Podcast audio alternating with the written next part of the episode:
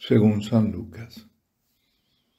En aquel tiempo dijo Jesús a sus discípulos, Todo aquel que se declare por mí ante los hombres, también el Hijo del Hombre se declarará por él ante los ángeles de Dios. Pero si uno me niega ante los hombres, será negado ante los ángeles de Dios.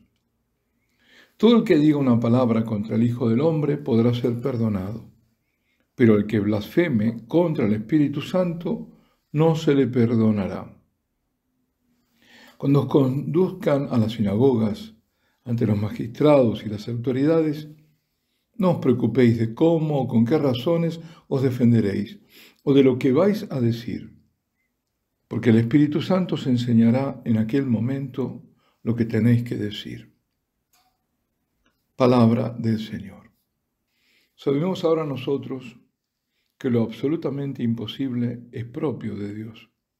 Por eso, dice San Pablo de Abraham, que creyó contra toda esperanza. Abraham y Sara eran bien mayorcitos cuando Isaac fue concebido. Abraham con sus 100 años y Sara más joven, 90. Y Sara había sido estéril en sus años mozos cuando todavía era posible engendrar. Sin embargo, Abraham no le puso barreras mentales a Dios, que está más allá de todo límite por ser todopoderoso. Abraham creyó y fue justificado. Por ser el todopoderoso, solo Dios puede hacer concebir y dar a luz a una virgen, sin que ella pierda en ningún momento, en ningún momento, ¿eh? su virginidad. Recordemos, María es virgen antes del parto, durante el parto y después del parto. Claro que como el demonio es el mono de Dios y siempre quiere imitar lo que para él es imposible, no es de excluir que utilice cierta ciencia que tiene en su poder y que transmita a hombres rebeldes como él, y remedando burdamente el misterio de la encarnación, pudieran hacer concebir a una virgen. Obviamente que la farsa debería contar con concurso, aunque remoto, de hombre. Y los tontos dirían que se puede explicar lo que era inexplicable y darán alabanzas a esa ciencia, aunque nunca jamás podrá realizar el prodigio de la concepción virginal y del parto virginal. Parece fantasiosa mi especulación. Bueno, pero no se puede negar que hace rato se han pasado los límites morales en experiencias de laboratorio y en las producciones de sustancias. Se utilizan, lo sabemos, por más que quieran ocultarlo y que escapen corriendo para no enfrentar la verdad, pero sabemos del uso de fetos humanos, programados, elegidos y viviseccionados. Viviseccionados, que es diseccionados, cortados vivos, para obtener las partes o los tejidos que les interesan para la producción de esas sustancias génicas y para controles. Hace un cierto tiempo que se dice, y debe ser muy cierto, que experimentan con lo que llaman quimeras, embriones de humanos y animales.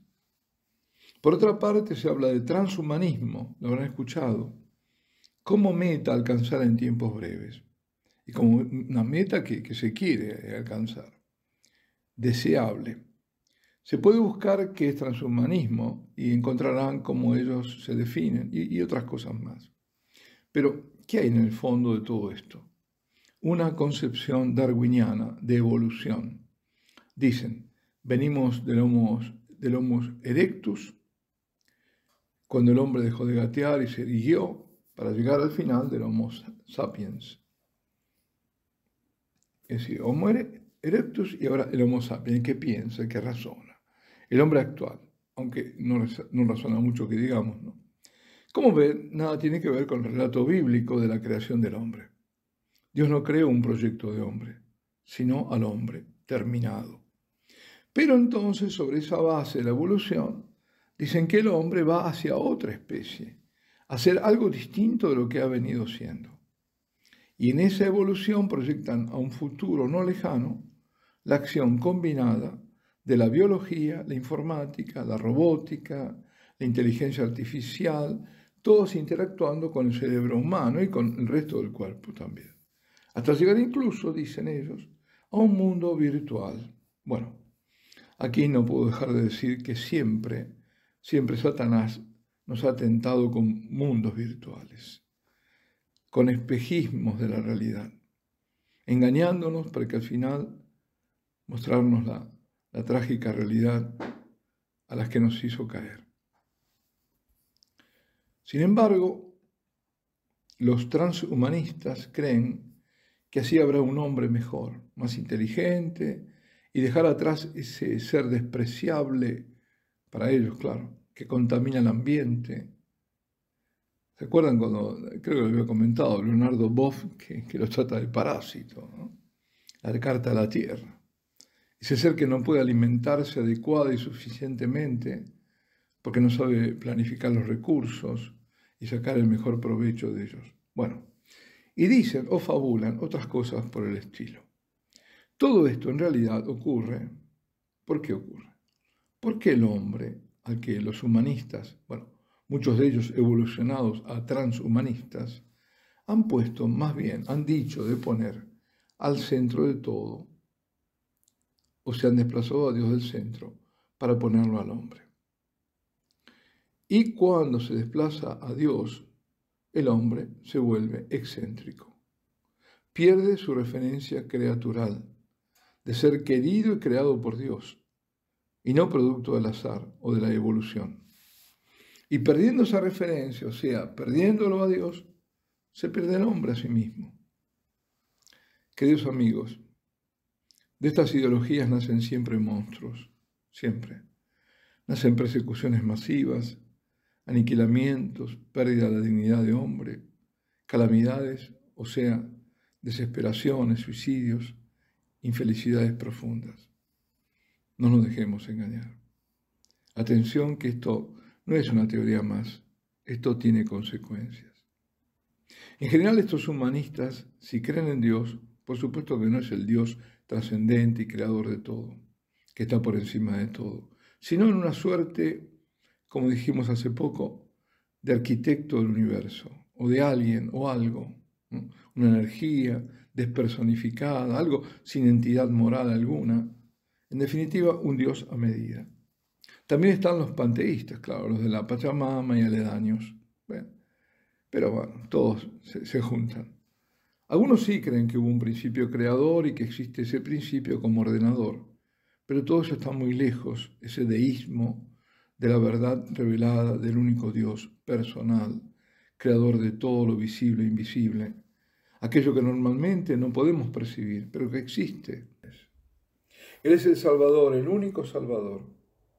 Y esto, queridos hermanos, debemos repetirlo e insistir. Jesucristo es el único Salvador de los hombres. Y debemos hacerlo porque en este tiempo de indiferentismo religioso, de relativismo moral, que una cosa igual que otra, donde parece que todos son caminos de salvación, que todas las religiones son equivalentes y como lados de una montaña que llevan al mismo fin, ante esa mentira, ante esa traición a Cristo y a la verdad, debemos proclamar sin miedo que solo Jesucristo salva, ningún otro. Solo nuestro Señor es quien bebió el cáliz de su pasión de amargura, de sufrimiento y muerte, hasta el final de la copa. Solo Él murió en la cruz y resucitó, y todo lo hizo por amor, por nuestra salvación. Hoy esta verdad se lo rechaza o se la relativiza o se la mira con indiferencia. En tiempos del Señor los suyos no lo podían asumir, porque qué lejos estaban aquellos hijos de Zebedeo de comprender la misión de Jesucristo, de entender en qué consistía la salvación y quién en verdad era aquel Jesús, aquel Maestro. ¿Quién podía imaginar al Dios encarnado que venía a morir para salvar a los hombres? Sin embargo, llegaría el momento en que lo comprenderían y dirán ellos también la vida por él. Santiago fue el primer apóstol en recibir el martirio. El último se dice que fue Juan, su hermano. Otros que murió de viejo, pero tuvo que pasar por el tormento. El Hijo del Hombre, el Mesías, Jesucristo, no vino para ser servido, sino para servir y dar su vida en rescate por muchos, por todos los que lo acepten como su Salvador, porque la dio por todos, pero no todos lo han aceptado ni lo aceptan. Para que nadie se confunda, para que se entienda el sacrificio que estaba a punto de ir al encuentro, en el gesto del lavado de pies de la última cena, les muestra a los apóstoles que él vino a servir. Lo hace en esa misma cena en la que se da anticipada, real, sacramentalmente en los signos del pan y del vino. Lo hizo en la primera misa de la historia, cuando también consagró los primeros sacerdotes de la nueva y eterna alianza. Cuando les dijo, haced esto en memoria mía, fue su mandato, el de perpetuar el sacrificio y con él su presencia y el banquete sacro de comunión. Fue en esa ocasión que se arrodilló ante los suyos, que es como decir ante nosotros que creemos en Él. Él se arrodilló, el Señor de señores, el Rey de reyes, y otros le niegan a arrodillarse, no porque no puedan, sino porque no quieren. Y otros niegan a otros a arrodillarse, se lo prohíben, pero unos y otros están en la iglesia aunque no son de la iglesia. Jesucristo nos da ejemplo, siempre nos da ejemplo. Ejemplo de servicio, ejemplo también de hacerse uno de nosotros, identificarse con el más pequeño y sufrido. Ayer, justamente ayer, me llegó un testimonio conmovedor. Una madre, supongo joven madre, espera un niño y le diagnostican que por las observaciones se manifiesta una enfermedad grave en la criatura. No hay esperanzas de vida. El bebé moriría en su vientre. Había que abortar daba el nombre a la enfermedad, síndrome de Edwards. Si total no iba a vivir, mejor apurar el destino y liquidarlo enseguida. Eso era lo que esta madre recibía de los que le aconsejaban, médicos y otros. Pero ella resistía. Al enterarse de esa enfermedad terrible, que no había esperanza alguna, grande sufrimiento, pero lo peor, cuenta ella, es que me recomendaban matarlo, descartarlo. Total vendría otro, le decían corrió a ver a un sacerdote amigo para contarle su tragedia y para decirle que había decidido seguir con el embarazo. Le dijo, lo voy a tener en reparación por toda la manipulación genética que hice para poder tener hijos. Inseminaciones artificiales, in vitro, congelación de embriones, lo cual le pesaba enormemente porque los tomaba como abortos. Los embriones que no, nacieron. Todo sufrimiento entregado en reparación por ocho embriones congelados durante dos años que fueron muriendo en el proceso de descongelación y por todos los niños que se abortan. El sacerdote la abrazó y aprobó su decisión. En tanto las personas conocidas le decían que debía abortar, que era egoísta traerlo al mundo enfermo, pues si lograba sobrevivir sería en condiciones terribles. La mamá estaba convencida que la voluntad de Dios era que siguiera adelante. Ante Santísimo le pedía poder llegar a bautizarlo, conocerlo, tenerlo en sus brazos. Cada semana pasaba por ecografías para ver si vivía o no. Nació por cesárea y con dificultades para sacarlo. Lo bautizaron. Y ahora continúo con su relato. Dice, fue hermoso, me lo trajeron y era tan pequeño, un kilo y medio, tan bello, tan indefenso su llanto me recordó, me recordó al de un corderito, pues por su dificultad pulmonar apenas podía llorar y respirar. Le dijimos cuánto lo amábamos y dejó de llorar. Giró su cabecita, me miró fijo y en ese silencio de amor profundo escuché a Jesús que me susurró al oído estas palabras. Gracias por no haberme matado. Sé que era Él y es literal lo que testimonio era audible su voz majestuosa, con autoridad tierna, dulce, piadosa y misericordiosa. Lloré de alegría al saber y ser consciente que si abortaba se lo hacía Jesús.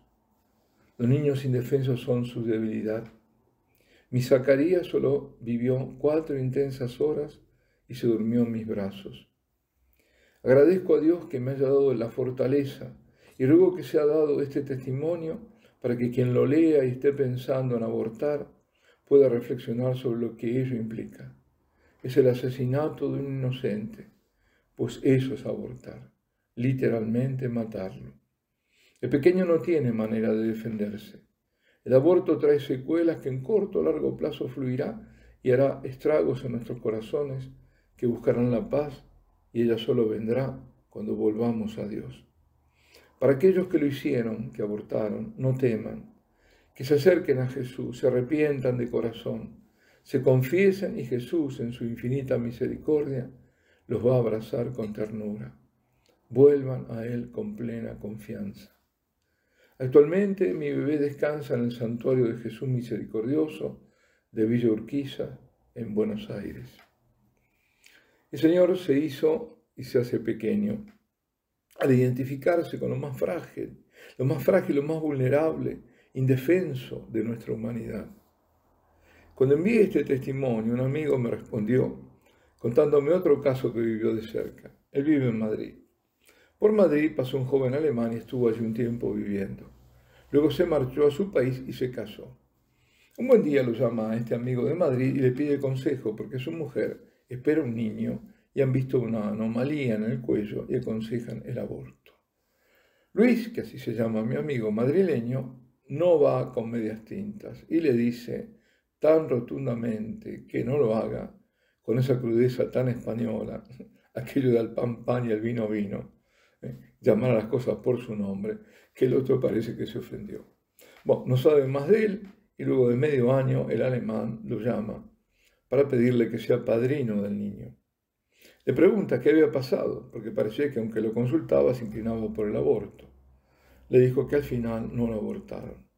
Cuando decidieron no hacerlo, él abrazó a su mujer y acercó su rostro al vientre de ella y sintió nítida una voz, Ich bin, yo soy. Como les dijo a los suyos de entonces, nos lo dice a nosotros, los suyos de ahora. Sabéis que los que son reconocidos como jefes de los pueblos los tiranizan y que los grandes los oprimen. Sí, Señor. Y ahora lo vemos con mayor patetismo que antes porque todo está quedando al descubierto. Pero mientras oprimen, mientras asesinan, tú estás con nosotros todos los días, siempre. Y nos prometiste, y tu palabra es eterna y no cambia, que las puertas del infierno no prevalecerán sobre tu iglesia. Sabe muy bien el Señor, y lo han sabido todas las generaciones de cristianos, desde los primerísimos hasta hoy, que confesar su nombre, que reconocerlo y proclamarlo como único Salvador, conlleva persecución. Por eso, cuando nos lleven ante los magistrados, nos dice, no os preocupéis de cómo, con qué razones os defenderéis o de lo que vais a decir, porque el Espíritu Santo os enseñará en aquel momento lo que tenéis que decir. Así como nos manda que para anunciar el Evangelio de salvación vayamos desapegados, llevando solo lo necesario, y lo necesario sobre todo la palabra, eh, el anuncio, la fe. De la misma manera tampoco deberemos preocuparnos en preparar la defensa cuando por seguirlo nos detengan y enjuicien. No sé cuán lejos estamos de todo esto, aunque ya hay persecuciones. Solo sé que este Evangelio es muy actual. Resistir es la consigna del momento. Resistir significa muchas cosas. Resistir a la mentira, a la presión inoculatoria, al chantaje moral, a no claudicar, pero sobre todo resistir con la fuerza del Espíritu prometido por nuestro Señor. Estamos en guerra. Quienes opusieron la oración, el rosario, a la muestra del infierno y esa puerta que tanto dice para quien quiera entender, porque Satanás tiene y exige sus ritos. Digo que quienes opusieron el rosario eligieron el arma correcta. Debemos reparar por las ofensas a Dios, por los desafíos diabólicos a Dios y todo lo que es santo, por los abortos, por los silencios cobardes y cómplices de quienes callan. Reparar e interceder ante tanto crimen porque ese crimen no queda impune ante Dios. Reparar ofreciendo la Eucaristía y penitencias, tener nuestras horas de adoración, de reparación. Respondamos a tanto amor del Señor con su amor. Digámosle, Señor, tú eres mi Dios y mi Señor. Te amo, Señor, y me arrodillo y me postro ante tu divina majestad, y ante la grandeza de tu misericordia y de tu amor de redención. Gracias, mi Dios, por mostrarte en los más pequeños indefensos y enseñarnos a servirles, porque así es como te servimos. Que en cada momento de adoración nos abramos a tus gracias, las tantas que derramas cuando estamos contigo, adorándote, y aprendamos a servir como tú has servido. Ven, Espíritu Santo, con tu poder. Danos la fuerza para resistir. Danos la luz de la verdad. Ven, Espíritu de Dios. Alabado sea Jesucristo. Y la bendición de Dios Todopoderoso, Padre, Hijo y Espíritu Santo, descienda sobre vosotros y permanezca para siempre.